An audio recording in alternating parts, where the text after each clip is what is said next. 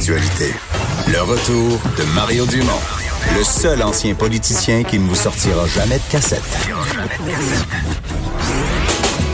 Mario Dumont et Vincent Dessureau. Cube Radio. Ah Vincent, autour euh, du président américain Donald Trump de faire le point sur la situation du coronavirus aux États-Unis. Et encore là, des annonces euh, qui, euh, qui vont très loin là, aux États-Unis. Oui, et qui ne semblent pas avoir assuré les marchés parce que ça prend une, ça baisse encore un petit peu plus avec cette, annonce de Donald Trump qui demande entre autres aux Américains d'éviter les rassemblements de plus de 10 personnes. Alors, on est rendu euh, à des, petits, euh, des, petits nombres. On dit également, alors que Donald Trump disait il y a quelques jours, contrairement à son médecin en chef, là, qu'on pouvait aller dans les bars, euh, dans les restaurants, tout ça, qu'il fallait quand même faire rouler l'économie. Mais là, il dit les bars, les restaurants, les, cinémas, tout ça, on, on, évite ça le plus possible. Il n'y a pas de directive de forcée, mais c'est une suggestion forte aux Américains. D'ailleurs, plusieurs villes comme Philadelphie, San Francisco ont déjà là, fermé tout ça, mais c'est un changement de ton du président de plus plus en plus depuis quelques jours. Mais tu parles de changement de ton. Pour te donner une idée comment le monde a basculé en quelques jours, on a, on a parlé tout à l'heure du point de presse d'Emmanuel Macron. On a fait entendre un extrait là, où il interdit tout. Là. Il interdit un regroupement de jeunes sur la rue, dans un parc. Une soirée de famille. Une soirée de famille interdit tout. Le 7 mars, c'est pas il y a six mois, c'est il y a neuf jours. Le 7 mars, tu avais une manchette en France, qui avait bien passé d'ailleurs. Il n'y a personne en France qui avait dit c'est un malade. Tout le monde avait bien reçu la nouvelle. Emmanuel et Brigitte Macron, je lis le titre, là. Emmanuel et Brigitte Macron au théâtre pour inciter les Français à sortir malgré le coronavirus. Euh, ouais, Donc à ce soir-là, il disait, il faut faire attention, il faut prendre les mesures, tout ça, mais faut pas s'empêcher de vivre. Il faut quand même encourager la culture, puis tout ça. Donc il est allé au théâtre symboliquement pour dire, pour inciter les Français à sortir malgré le coronavirus. Neuf jours plus tard, il dit au monde, on peut même pas faire un souper de famille. Faut plus se réunir d'aucune façon. Ça donne une idée, c'est pas un reproche que je fais ou une incohérence que je veux soulever du président Macron, c'est beaucoup plus pour dire c'est à ce rythme-là que les choses ont basculé un peu partout euh, dans le monde.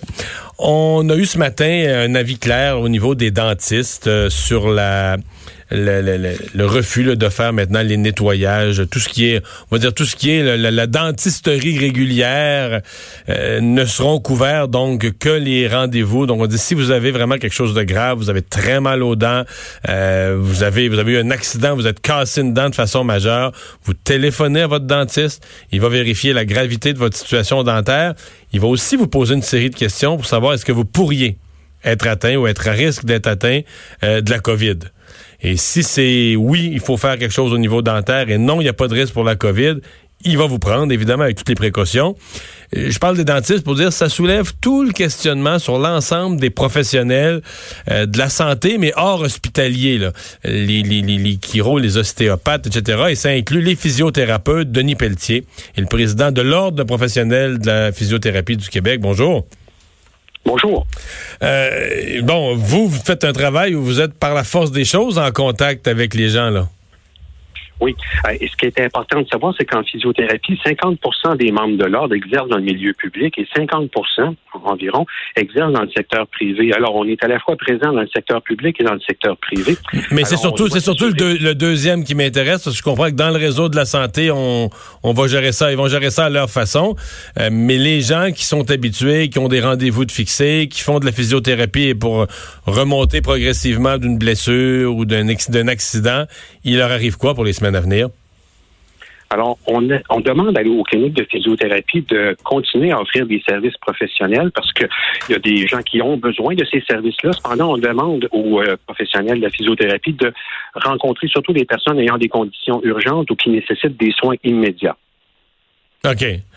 Donc un peu comme les un peu comme les dentistes, même si c'est difficilement comparable, mais on va seulement aux urgences. Oui, ben, si vous voulez, les comparaisons peuvent euh, se faire avec la dentisterie, sauf qu'évidemment, on sort de la sphère bucco-dentaire et on s'intéresse à l'ensemble euh, de l'organisme. Alors, parfois, des gens vont présenter des lésions, que ce soit traumatiques au genou, à la cheville, euh, ça peut être au niveau du dos ou ailleurs. Et ces gens-là, on veut surtout pas qu'ils aillent aux urgences ou dans les endroits de première ligne dans le secteur public, parce que déjà, il y aura un risque de congestion important à venir et on doit s'assurer que ces services-là sont quand même maintenus. Cependant, il y a des conditions en physio thérapie qui dans le cadre d'une réadaptation, peuvent attendre quelques jours, quelques semaines parfois. Alors, ces cas-là, on préfère demander aux cliniciens de les mettre à plus tard, de les remettre à plus tard. En proportion, ouais. En proportion, euh, l'un et l'autre, ça veut dire euh, une réduction de, de, quel pourcentage, mettons, du volume d'affaires de, de la clinique moyenne? Est-ce qu'on coupe de moitié les cas? Est-ce qu'on coupe des deux tiers les cas? Ça va dépendre beaucoup de la nature de la pratique euh, de la clinique. Alors, par exemple, il y a des cliniques qui vont s'intéresser plus à des conditions, euh, par exemple, qui touchent la, rééducation périnéale et pelvienne. Alors, à ce moment-là, c'est une clientèle bien spécifique, bien ciblée, et on aurait un pourcentage variable que si c'était une clinique de pratique générale où on rencontre essentiellement des accidentés de la route et du travail. Alors, c'est difficile d'établir un chiffre précis. Par contre, on suggère une alternative aux gens, c'est-à-dire que dans les cas où ça se prête, de faire des interventions en téléréadaptation. Alors, dans les contextes où on a des possibilités d'intervention qui seront non inférieures à ce qu'on est capable de donner en clinique. On encourage les cliniciens à donner ces services-là en ligne par le biais des différents euh, moyens euh, technologiques euh, qui sont à notre disposition pour être capable de donner des services professionnels de qualité tout en étant en même temps cohérent avec les mesures, je dirais, d'isolement ou de distanciation qui sont répandues dans la communauté actuellement. OK. Est-ce que euh, les rendez-vous qui vont toujours avoir lieu font l'objet de précautions particulières? Euh, les, les tables personnelles eux-mêmes, etc. Qu'est-ce qu'on qu'est-ce qu'on fait pour éviter une contamination? Ben, déjà, il y a des mesures qui sont en place normalement, mais on va demander de les accentuer. Bon, tout d'abord, quand une personne appelle pour prendre un rendez-vous, même si la condition est traumatique et tout ça, on va demander des questions de base, à savoir, présentez-vous des symptômes grippaux, que ce soit fièvre, tout, difficultés respiratoires et autres.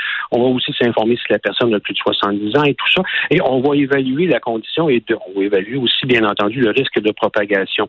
Une fois que ça s'est fait, on va mettre en place des mesures qui vont être très, très strictes, des mesures d'hygiène qui vont permettre, par exemple, de limiter la possibilité d'une contamination qui se ferait de façon croisée. On, on veut vraiment limiter au maximum et euh, ces possibilités-là. Et là, à ce moment-là, on va demander aux gens, bien évidemment, de faire en sorte que les endroits où les soins seront prodigués, bien, d'augmenter encore plus la vigilance pour ce qui est du nettoyage et du euh, et de l'entretien des, des, salles et de s'assurer, par exemple, que lorsqu'un patient entre dans, dans la clinique, de, de, de, ne pas entasser tous les gens au même endroit, si vous voulez, dans une salle d'attente, mais de faire des, des postes qui vont permettre d'isoler les gens au surplus. On va demander aussi que les tables soient espacées le plus possible dans la mesure des, des, situations, si ça peut être le cas, ou de recevoir moins de gens à la fois.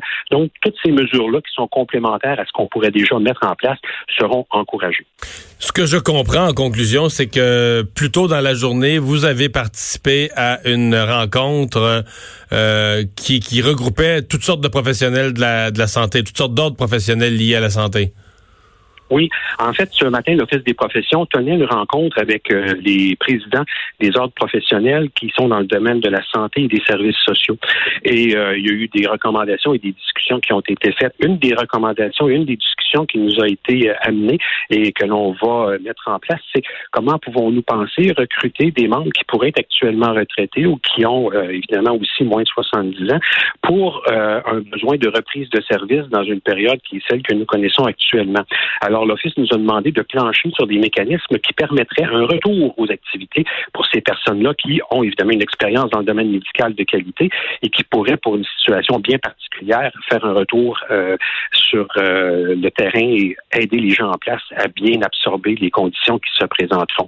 Cependant, il y a quelque chose que j'aimerais ajouter à ça, c'est que, étonnamment et heureusement, euh, on a noté durant la fin de semaine qui vient de passer une réduction de l'achalandage dans les urgences d'environ 20 à 25% ce qui est quand même une chose importante quand on considère que certaines conditions euh, peuvent être déviées et envoyées ailleurs, eh bien, ça réduit la pression qui est née, euh, qui, peut être générée dans les urgences, et ça, c'est une très bonne chose. M. Pelletier, merci de nous avoir parlé. Je vous en prie. Au revoir. Donc en physiothérapie, euh, même règle un peu, les gens qui, les accidentés récents, les gens dont le le traitement est jugé urgent, mais on va continuer de les voir, mais tout ce qui peut être reporté, considéré comme moins urgent, on va faire comme les dentistes, on va essayer de remettre ça à plus tard, après euh, les problèmes de contagion de cette épidémie. Euh, on va aller à une pause euh, dans un instant. Gilles Barry est là avec sa chronique politique.